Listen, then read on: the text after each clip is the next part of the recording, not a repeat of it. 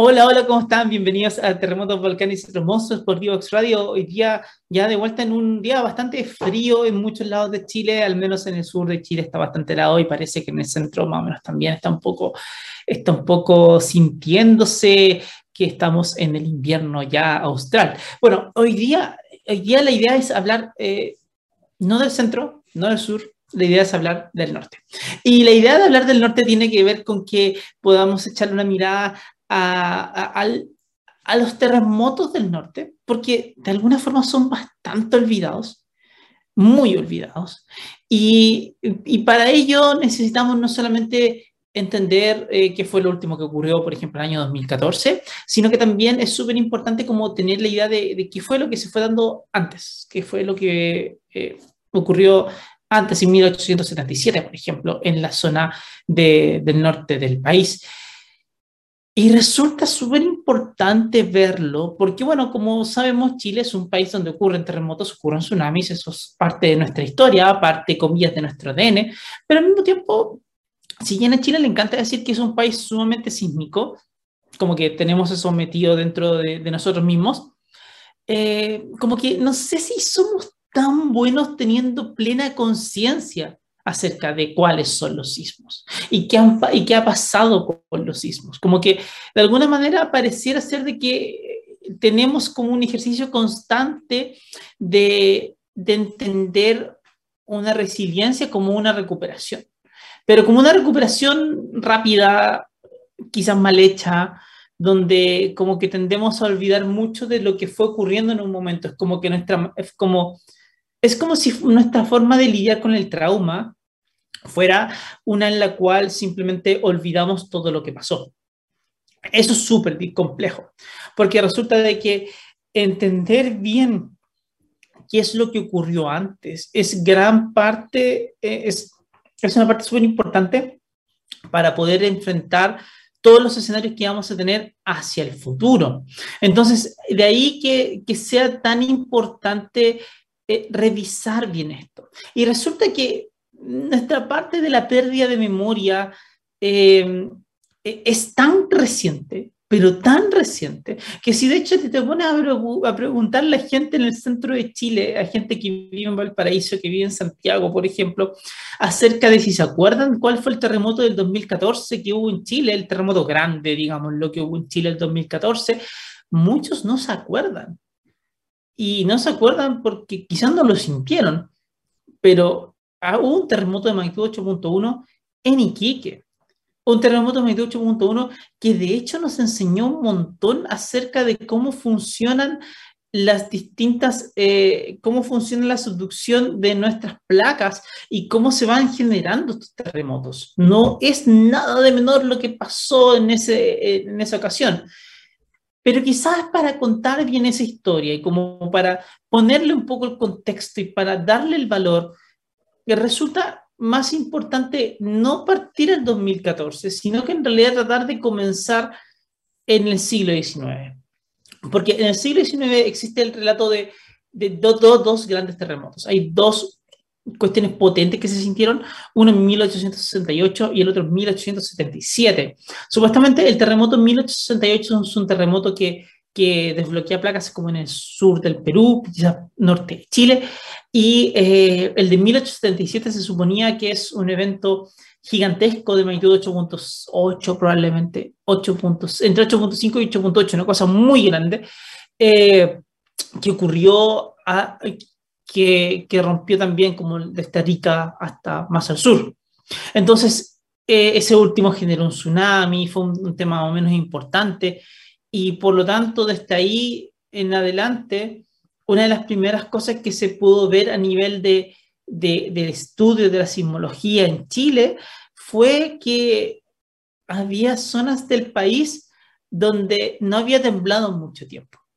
Porque claro, nosotros vamos descubriendo nuestra, nuestra, nuestra sismología a través de nuestra experiencia de alguna forma. Entonces, sabemos de que después de 1906, en después del terremoto de 1906 en Valparaíso, es, el gobierno de Chile encarga la creación del Centro Sismológico Nacional y de ahí empieza a operar siguiendo en el tiempo. Después tenemos un terremoto sumamente importante en el año 1960, que sabemos que es el terremoto más grande que hemos medido instrumentalmente en Chile al menos. Pero aparte después con el tiempo ocurre el terremoto, por ejemplo, de 1985 en la zona central de Chile. Ocurre previo a eso, previo de hecho el terremoto de 1960, un terremoto, eh, un terremoto en la zona de Coquimbo, más al sur de Coquimbo, donde después se dio el terremoto de Yapel, en 1943. Ocurre en 1922 y este año se cumplen 100 años el gran terremoto de Atacama también. Entonces, si es que esto era una cuestión que, se, que, siguió ocurriendo, una de las primeras ideas que aparecía era que eh, en las zonas donde no había habido un terremoto en mucho tiempo, es muy probable que íbamos a tener otro gran terremoto en el futuro. Entonces había que echar una mirada clara a cuáles eran las zonas donde realmente había mucho, había una gran pausa sísmica, un, un, gran tiempo sin que pasara algo. Y allí apareció el norte de Chile.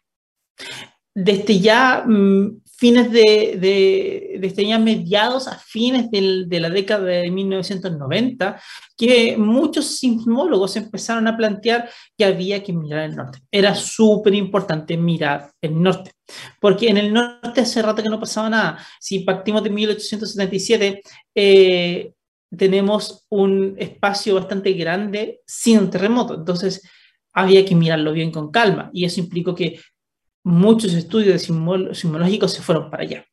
Así que nuestra historia comienza ahí y a la vuelta de la pausa les voy contando exactamente cómo se fue armando esta historia, qué, por qué esto nos ayudó a entender mucho más el terremoto del 2014 y por cierto, qué pasó en 1877. Volvemos después de esta pausa. Divoxradio.com Codiseñando el futuro.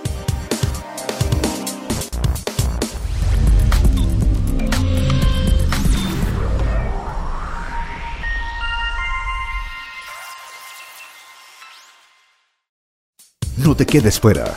Conversaciones de futuro para Latinoamérica. Latinoamérica. Cada martes y jueves a las 9 de la mañana en LATAM 2050 con Ángel Morales. Somos divoxradio.com.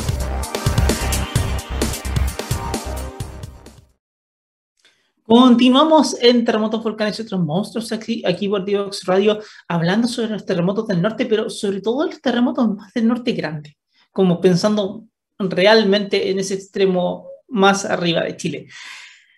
Un extremo, por cierto, que también sigue siendo Chile, gente. No olvidemos que Chile en efecto comienza muy al norte, pero parecía ser que muchas veces eh, lo que pasa ya pasa segundo, tercer, cuarto plano, a menos por supuesto que, que hay algún interés político entre medio para poder hacer que eso sea noticia durante unos cuantos días. Lamentablemente Chile sigue siendo un país extremadamente centralista y eso hace que muchas veces el tratamiento de las noticias no sea el que corresponde y, y que hace que, que, no, que no podamos tener una idea real acerca de muchas veces qué pasa ahí. Y eso hace que también la gente se sienta, por supuesto, completamente desplazada por todo lo que es un país que muchas veces es extremadamente santiagocentrista. Es terrible. Pero si vamos a lo que nosotros estamos hablando, nuestra historia, claro, comienza en 1868, comienza en 1877, sobre todo en ese último terremoto, porque lo que se, lo que se tiene ahí es un gran terremoto que originalmente se planteó que tenía magnitud del orden de 8.8. Es decir, una cuestión tan grande como el terremoto del Maule del 2010, una cuestión gigantesca eh, con gran tsunami y todo lo demás.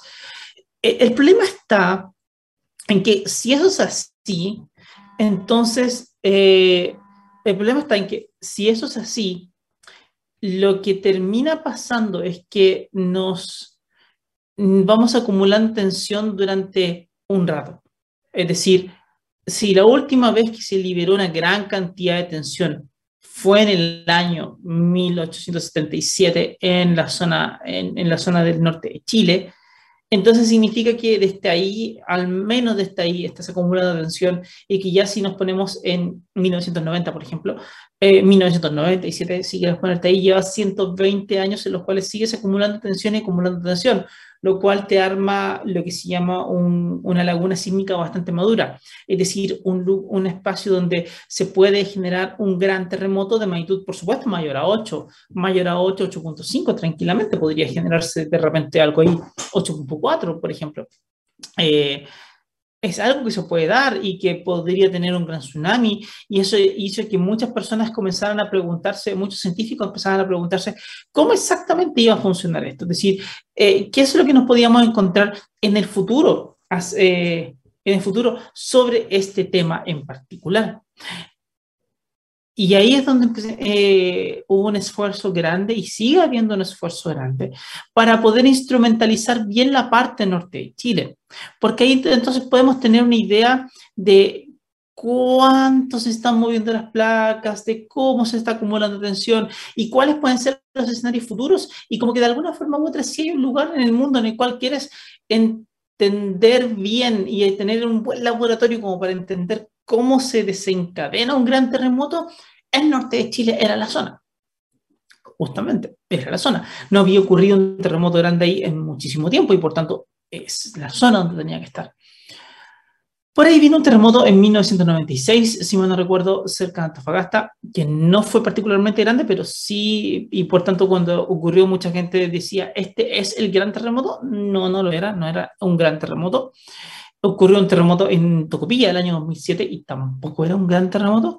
Eh, sin embargo, los daños sí fueron importantes porque, nuevamente, el, el, problema de un terremoto no es tanto el terremoto en sí, sino cuánto realmente estamos nosotros preparados para ese terremoto, cómo estamos construyendo ante ese terremoto, qué es lo que estamos haciendo nosotros como para poder plantearnos mejor. Esa es la cuestión fundamental. Ahora bien, el asunto es que siguió pasando el tiempo y nunca hubo un avance tecnológico súper importante para la sismología. Y, y, fue la geodesia, fue la posibilidad de sea, la geodesia no es un avance tecnológico, pero los instrumentos que se utilizaron sí lo eran. Es decir, medir con GPS es exactamente cómo se movía la, la superficie terrestre, nos podía dar una indicación clarísima acerca de cómo eh, se estaba acumulando la tensión. Es decir, eh, si es que nos estábamos moviendo con la placa de abajo o si estábamos simplemente deslizándonos en la placa de arriba. ¿Qué estaba pasando? Era la pregunta. Porque si que encontrábamos de que en efecto había un gran bloqueo, es decir, que nos estábamos moviendo justo con la placa de, de, con la placa de Nazca en la misma dirección de ella, entonces tenemos una zona que está consistentemente acumulando mucha, mucha, mucha tensión. Eh, así que, en efecto, los primeros estudios mostraron que, que sí hay un bloqueo importante, que sí hay hartas zonas del norte que están bastante bloqueadas, pero hay una distinción bien interesante y como que pasa algo de, de Stiquique hacia el norte y pasa algo de Stiquique hacia el sur. Entonces, como que parecía ser que las zonas más bloqueadas están como hacia el norte y hacia el sur, y hacia el sur de Iquique, pero no tanto como a la altura de Iquique, como que hay una zona donde no, no hay un bloqueo tan grande, aparentemente. Y eso significa de que la tensión que estarías acumulando en esas zonas como que mmm, no podría ser tan grande. Pero el asunto es que eso lo fuimos sabiendo con el tiempo, entendiendo lo mejor a posteriori. El terremoto de, de, del 2014, de hecho, lo que hizo fue que nos diéramos cuenta de muchas otras cosas. Eh, primero, empezó a temblar. Empezó a temblar de a poco. De unas dos semanas de sismos, si, mal, si mi memoria no me falla, es lo que la gente fue sintiendo. Sismos que tuvieron magnitudes más o menos notorias, 4 puntos y algo, 5 puntos y algo en algunos casos. Es decir, sismos que pusieron en alerta a mucha gente. No olvidemos de que incluso después del terremoto del Maule del 2010, hubo una promesa por parte del gobierno de la época de, de, Sebastián Piñera de comprar muchas estaciones y poder instalarlas en todos lados. Eran 600 sismómetros y fue todo un tema que se compraban 600 sismómetros para poder instalarlos en todos los lugares. El problema era que no tenías la, la, inversión en capital humano como para poder instalarlos todos en, cierto, en poco tiempo y ciertamente eso implicaba de que hay, que hay que hacer un trabajo mucho más potente para poder instalar todo lo que hay. Eh, pero aún así en la época en Iquique sí había una red importante y sí existe, sigue, haciendo, sigue habiendo una red importante suficiente como para capturar bien el detalle de todo lo que estaba pasando. Y una de las cuestiones que, que posteriores la gente se dio cuenta era que lo que estaba ocurriendo en esas dos semanas previas al terremoto de, del 2014 era que las placas de a poco se estaban deslizando. Es decir, imagínate que tienes dos zonas que están completamente bloqueadas, una se quiere mover respecto a la otra, pero no lo consigue, y por tanto como que están pegadas en el contacto y luego están esperando que se pueda liberar la tensión. Eh, bueno, lo que ocurre es que eh, una parte de eso como que empezó lentamente a liberarse tensión, pero sin generar un terremoto sensible, sin generar eh, una, sin generar un desplazamiento que sin generar ondas que la gente pudiera sentir como un terremoto. Entonces, cuando eso fue pasando, eh, la, la, gente fue, lo, que, lo que fue ocurriendo es que esa, ese pequeño terremoto lento que fue dándose durante, durante esas semanas fue deformando la corteza y si la corteza fuera como una masa de pizza, como una masa de pan que todos estuvimos haciendo durante el encierro, eh, sabemos de que si estamos deformando una zona, eh, la tensionas y si la sigues deformando, puedes romper parte de la zona. No rompes todo, pero algo rompes. Y en efecto eso ocurre con la corteza terrestre. Empieza este terremoto lento, empieza a transferir un poco, el, cambio, cambio completo el mapa de tensiones de una zona y empiezan a generarse estos sismos de a poquito. Se empiezan a generar estos sismos de a poquito y claro, eh, no es que liberen la tensión, son muy chicos para liberar la tensión, son bicharracos de magnitud 5 o 6 que en realidad a un terremoto de magnitud 8 no le hacen absolutamente nada. Pensemos que uno de magnitud 8 es 1024 veces más grande que uno de magnitud 6, así que en realidad no le hacen nada, pero sí resultaron ser precursores del evento mayor. Y el evento mayor se da eh, en abril del 2014 y tiene magnitud 8.1. Magnitud 8.1 y más aún ocurre en unas, y libera parte de la tensión, pero en una zona relativamente profunda de la subducción. La subducción es algo en tres dimensiones, entonces como que una placa se está metiendo debajo de la otra, y cuando se libera la tensión, no se libera siempre en todos lados, porque si se liberara en todos lados, cada vez que tuviéramos un terremoto grande tendríamos tsunamis y no siempre tenemos tsunamis. A veces se libera la tensión en las zonas más profundas. Y eso es un poco lo que pasó en el terremoto de Iquique también, de que la liberación de tensión ocurrió en una de las zonas más profundas de la subducción. Eh, eso implicó de que el fondo marino como que no se movió mucho, no se movió profundamente y por lo tanto no tuvimos un gran tsunami. Hubo, hubo, hubo sí una variación en la altura de las zonas, porque igual hay un, una perturbación del agua, como sea, pero no un gran tsunami.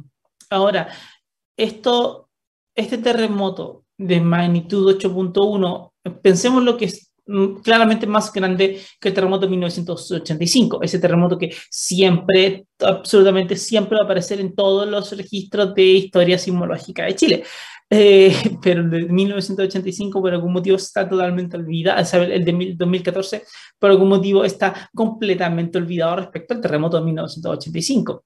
Una de las razones podría ser tranquilamente explicarlo porque el terremoto de 1985 se sintió en Santiago, mientras que el terremoto de 2014 no lo hizo, lo cual está pésimo, porque de nuevo había todo un tema con la preparación de la gente ya que durante tanto tiempo hubo un, hubo como una anticipación de que podía ocurrir un terremoto grande porque veníamos esperándolo hace mucho tiempo. Entonces, eh, durante décadas se fue trabajando con las personas y, y, también muchas personas del norte de Chile como que tenían súper claro que había un terremoto que podría ocurrir en el, en el, futuro y había que ver qué podían hacer. Entonces, una de las cosas que, que que, llamó harto la atención de muchas personas era eh, la, tranquilidad con que, con que muchos se tomaron el terremoto. Es decir, vino el terremoto, pero todos sabían que tenían que irse a su lugar, se evacuaron rápidamente, no hubo grandes problemas. Eh, y en parte eso tiene que ver con un comportamiento que, que fue común por parte de la comunidad, pero que eso está muy relacionado con este tratamiento de la historia que se venía haciendo. Es decir, donde a lo largo de años y años de poder ir hablando de esto, de alguna forma algo de ese mensaje permeó como para que hubiera buenas decisiones en cuanto a cómo evacuar y qué se tenía que hacer. Claro, eh, eso no quita el pánico, eso no quita que hay muchas personas que sí le tienen mucho miedo a los terremotos y, y es normal, pero al menos, al menos sirvió como para que no hubiera un pánico generalizado, para que no hubiera grandes problemas, para que no falleciera gente. Es decir, eh, eh, hubo, un, un, trabajo muy importante, muy, muy bueno en ese sentido. No hubo un gran desastre en el terremoto del 2014. Pero el terremoto del 2014 sí nos va contando, pero eh, por otro lado, el terremoto del 2014 nos cuenta muchas otras cosas. Cuando se da el terremoto, después de un terremoto tú esperas tener réplicas. Todos lo sabemos, todos hemos sentido réplicas en nuestro, eh, si hemos tenido un gran terremoto, sabemos que hay réplicas. Incluso, ni siquiera con los grandes terremotos, un terremoto mediano de magnitud, no sé, 6 y algo, o incluso uno de magnitud 7, también tiene réplicas. El tema está en que, eh, ya que los terremotos, y sobre todo lo, lo vemos muy bien con los grandes, ya que los terremotos lo que te hacen es como romper parte del contacto entre las placas. Entonces, al ir rompiendo parte del contacto entre las placas, liberas esa tensión. Pero la liberas en una zona. Es decir, como que esas son las zonas donde las placas se movilizan.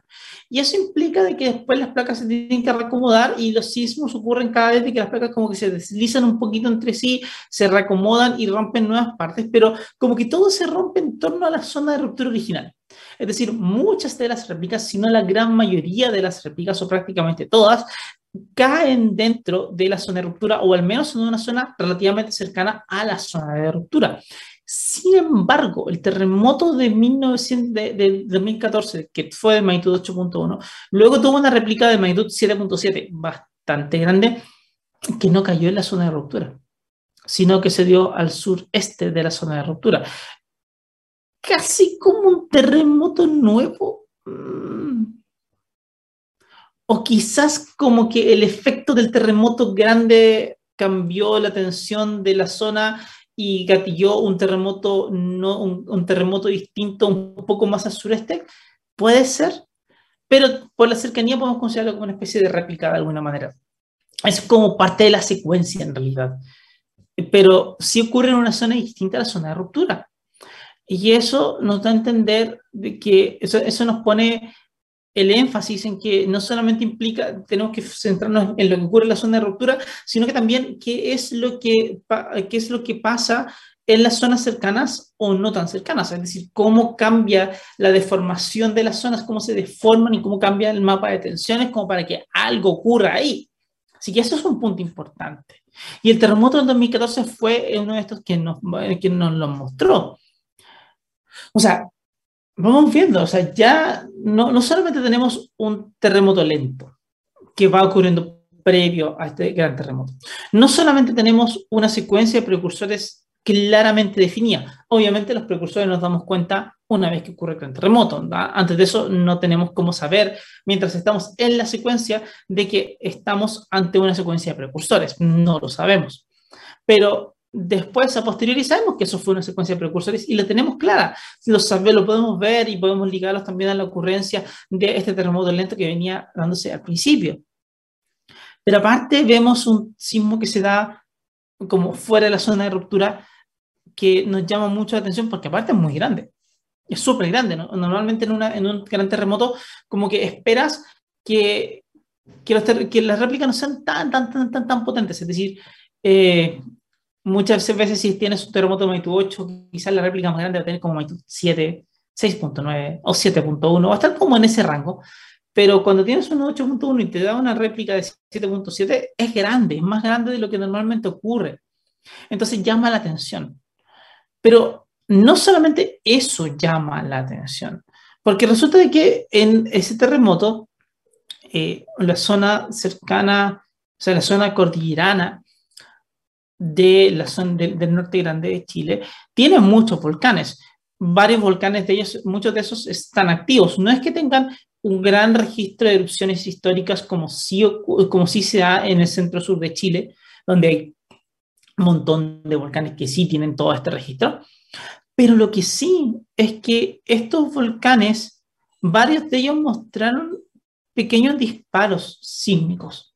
Es decir, como que fueron mostrando eh, un cambio en su actividad general que no duró mucho, para nada, de verdad no duró mucho, pero sí que fue, un, pero sí que fue un, una potencial respuesta de corto aliento ante un terremoto más o menos importante.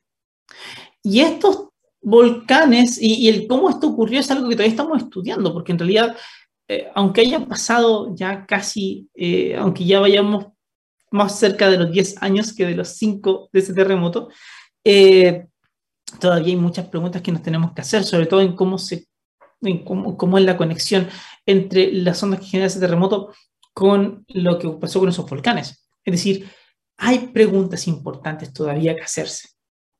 Y no deja de ser menor. Eso es súper es súper importante tenerlo claro. Necesitamos siempre entender mucho, de manera mucho más completa, todo lo que va ocurriendo. No es solamente un terremoto que se da en un momento, sino que eh, muchas veces aparecen señales previas, estos precursores que, no, que cuesta mucho entenderlos cuando estamos dentro de la secuencia, pero también hay cosas que pasan después. Entonces, eh, aunque pensemos que el fenómeno físico quizás es relativamente simple, es una placa que se monta sobre la otra y que simplemente acumula tensión y se libera, bueno, se dan varias complejidades en el camino que no dejan de ser menores. Ahora, una de las preguntas que más dio vuelta en el, en, en el intertanto fue acerca de qué es lo que iba a pasar después. ¿Era este el gran terremoto que se estaba esperando o no era el gran terremoto que se estaba esperando?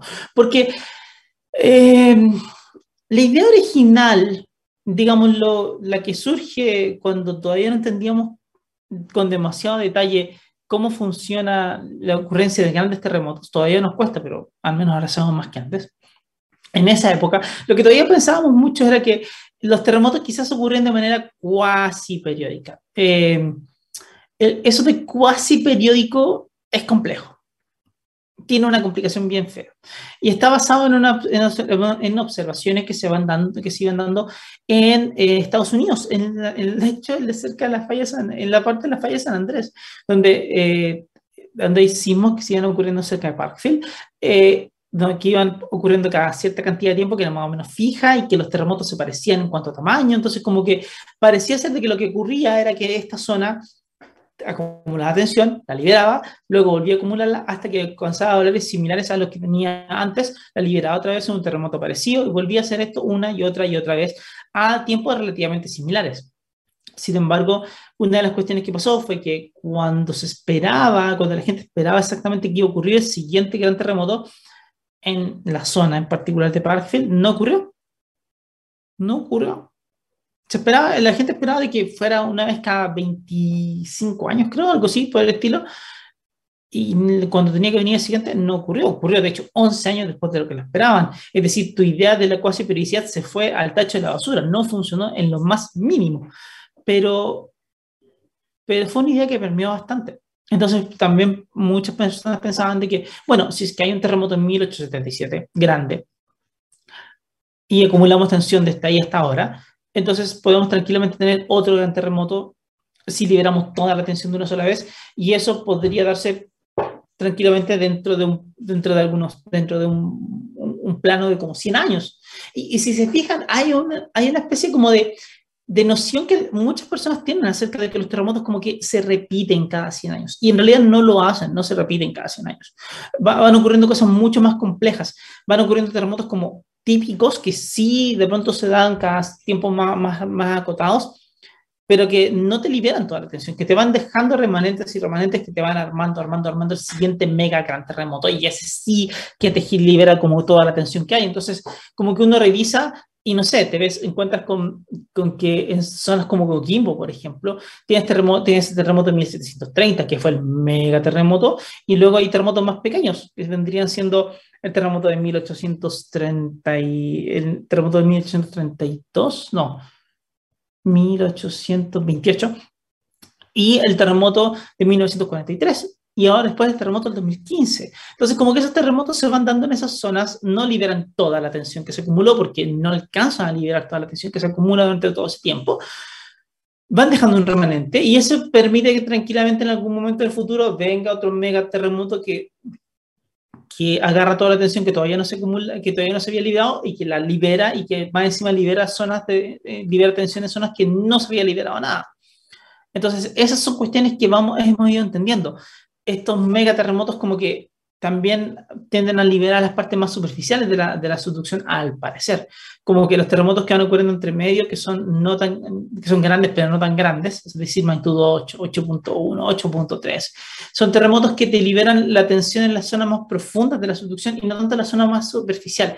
Y los, los grandes, grandes, grandes, sí liberan en la zona superficial y eso sí que te generan tsunamis y es un problema bastante grande. Entonces, es un tema muy importante, por cierto, tremendamente relevante. Eh, ahí es donde tenemos que pensar mucho acerca de cómo se, de, eh, qué personaje era eh, en la secuencia, cuál es el del, el del 2014. Y claro, lo primero que la gente supo era que en realidad el terremoto de 2014 no era el gran terremoto que todos estaban esperando, no lo era, pero la pregunta era cuál es el terremoto que todavía la gente puede estar esperando. Porque se veía que, claro, terremoto 2014 como que ocurre en una zona relativamente pequeña, son 200 kilómetros de norte a sur más o menos. Es grande, pero no es tan grande. Y, y la cuestión es eh, que al norte, de Iquique hacia el norte, todavía hay una zona que lleva mucho tiempo sin un gran terremoto. De el sur de Iquique hasta Antofagasta, también hay otra zona que hace mucho tiempo que no genera un gran terremoto.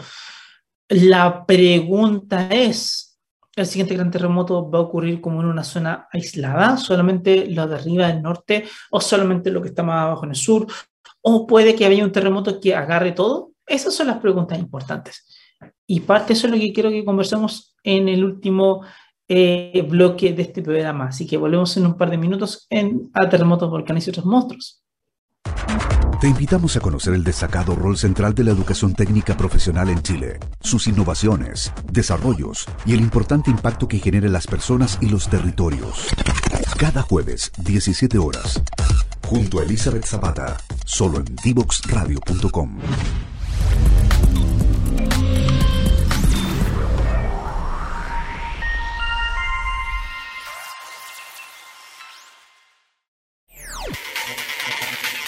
Descubre las alternativas que ofrece el mundo digital para tu desarrollo profesional.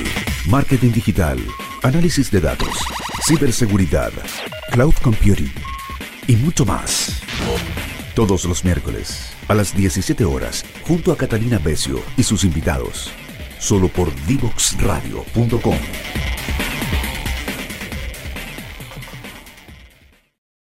Continuamos en Terremotos, Volcanes y otros monstruos aquí, aquí en Divox Radio. Y bueno, estamos hablando de estos terremotos del norte grande. Esto, ¿qué, cuál es el escenario? ¿Qué, fue pasando? Y hasta ahora nos hemos hablado bastante del terremoto del 2014. Pero la pregunta que nos va quedando es el escenario. ¿Qué es lo que podemos esperar en el norte de Chile en cuanto a los grandes terremotos?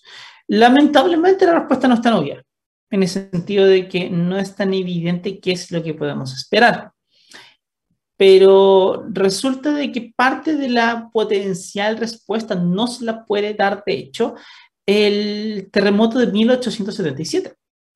Porque al menos desde ahí se viene acumulando tensión en esa zona, ¿verdad? Pero no se viene acumulando tensión en esa zona de manera uniforme, como que la parte cerca de Arica es una zona que viene acumulando tensión por sí solo. Y parecía ser que la parte como más de Tocopilla, más cercana a Antofagasta, eh, viene acumulando tensión como por su propia cuenta también. El hecho de que originalmente se pensó de que el terremoto de 1877 había sido un terremoto tan grande como el del Maule, implicaba entonces de que eh, tienes una zona bastante madura que puede generar terremotos así de grandes ahora. O sea, que decir, ha pasado tanto tiempo que ahora puedes estar en condiciones de poder hacer algo así. Que de alguna forma u otra es más, o menos parecido a lo que pudimos vivir en el terremoto de 1835 y el terremoto de 2010. También como que son grandes eventos que pasan cada, cada una cantidad de tiempo, que es grande, pero no es tan grande. El problema está en que hay un estudio que salió hace muy poco, literal, salió hace cuánto, 10 días más o menos, que, que, habla de que en realidad pareciera ser de que la, la, noción de la magnitud del terremoto de 1877 estaba sobrevalorada. Eso quiere decir de que, que no era tan grande como pensamos que podía ser. Ouch. Y eso es difícil de, y eso es complejo, porque resulta que si no es tan grande como nosotros pensábamos que podía ser, nos lleva a unos cuantos escenarios. La pregunta es, ¿desde cuándo estamos generando tensión?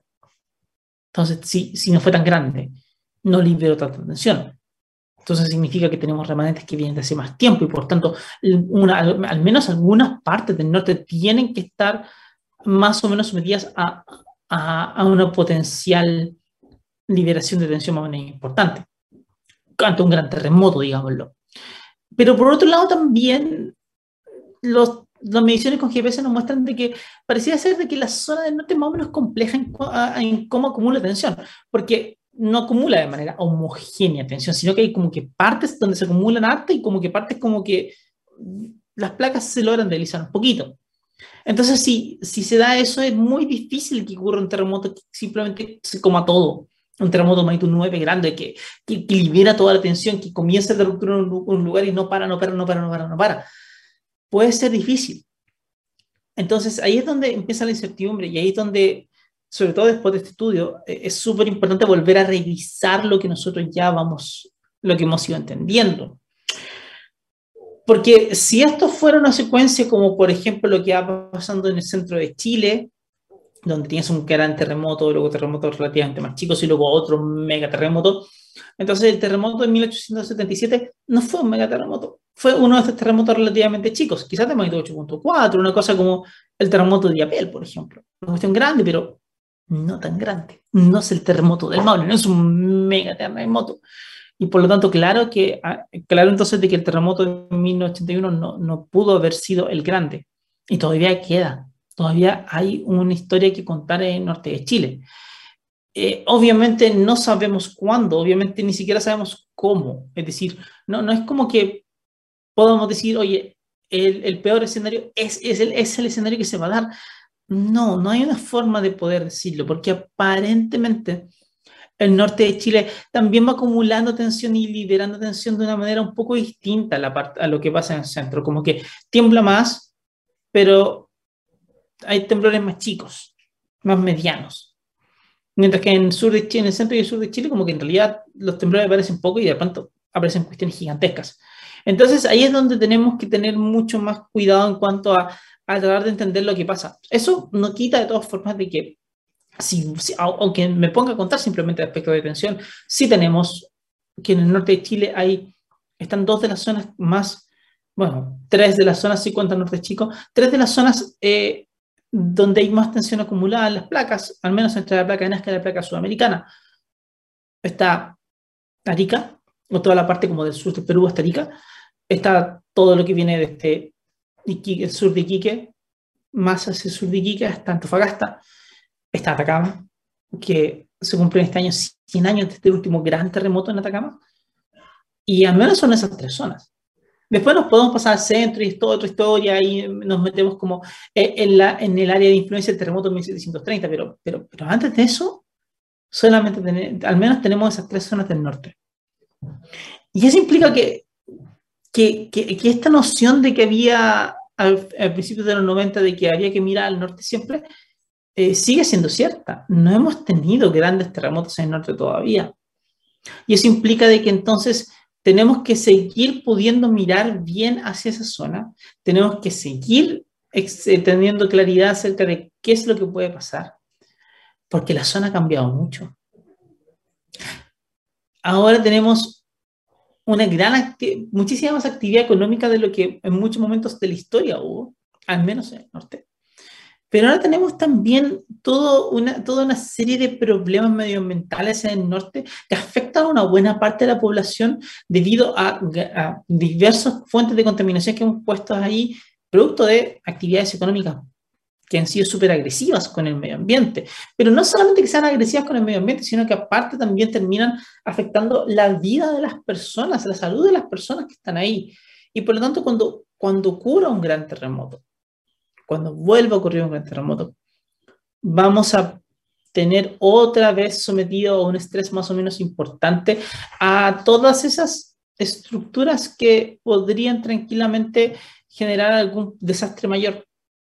Eh, recuerden, los desastres no son naturales, dependen de nuestras decisiones. Eso implica de que tenemos que siempre pensar exactamente qué es lo que estamos produciendo, cómo lo estamos produciendo, ver cuán sustentable puede ser lo que estamos haciendo eh, y, ver hasta qué punto lo que estamos haciendo aguanta un mega terremoto, ¿no? Porque, quedámoslo o no, vivimos en Chile y, y necesitamos, necesitamos ponernos en el peor escenario para poder entender qué es lo que nos puede pasar, para poder entender el tipo de monstruo al que nos vamos a enfrentar en el futuro y sobre todo como para poder ver que nuestras actividades económicas, que son las que ayudan a que las personas puedan comer, a que las, que ayudan a las que las personas puedan vivir, tener un buen pasar, también no, sean, no se vean profundamente afectadas por un terremoto. Y si es que se ven profundamente afectadas por un megaterremoto, entonces tenemos que repensarla exactamente como lo estamos haciendo.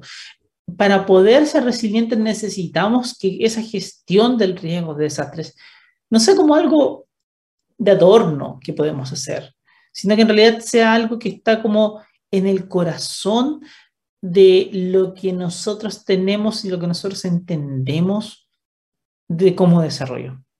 Tiene que estar amarrado porque si no queda como algo que va a pasar cada cierto tiempo y que, bueno, vamos a tener un gran problema cada vez que haya un terremoto y que vamos a tener un desastre y que vamos a tener que ver cómo nos levantamos. Poco menos como que pasamos de una historia de miserias consistentemente en ver cómo, cómo vamos saliendo de eso. Pero no tiene por qué ser así. Necesitamos que no sea así. Bueno amigos, con esto vamos llegando al final del programa. Muchas gracias por estar con nosotros el día de hoy. Muchas gracias por estar con nosotros en esta semana corta. Les vamos dejando todos nuestros links acá abajo. Como siempre, estamos en todos los lados donde nos quieran encontrar. Nos pueden escuchar después eh, en, en, Spotify, nos pueden ver en YouTube eh, a la vuelta, nos pueden escuchar en SoundCloud si es que no lo pudieron ver ahora. Así que tengan, que tengan una gran semana y volvemos con más temas sumamente importantes de nuestras, de, de nuestras amenazas naturales en nuestro querido Chile en la próxima semana. Un abrazo y que tengan una linda semana.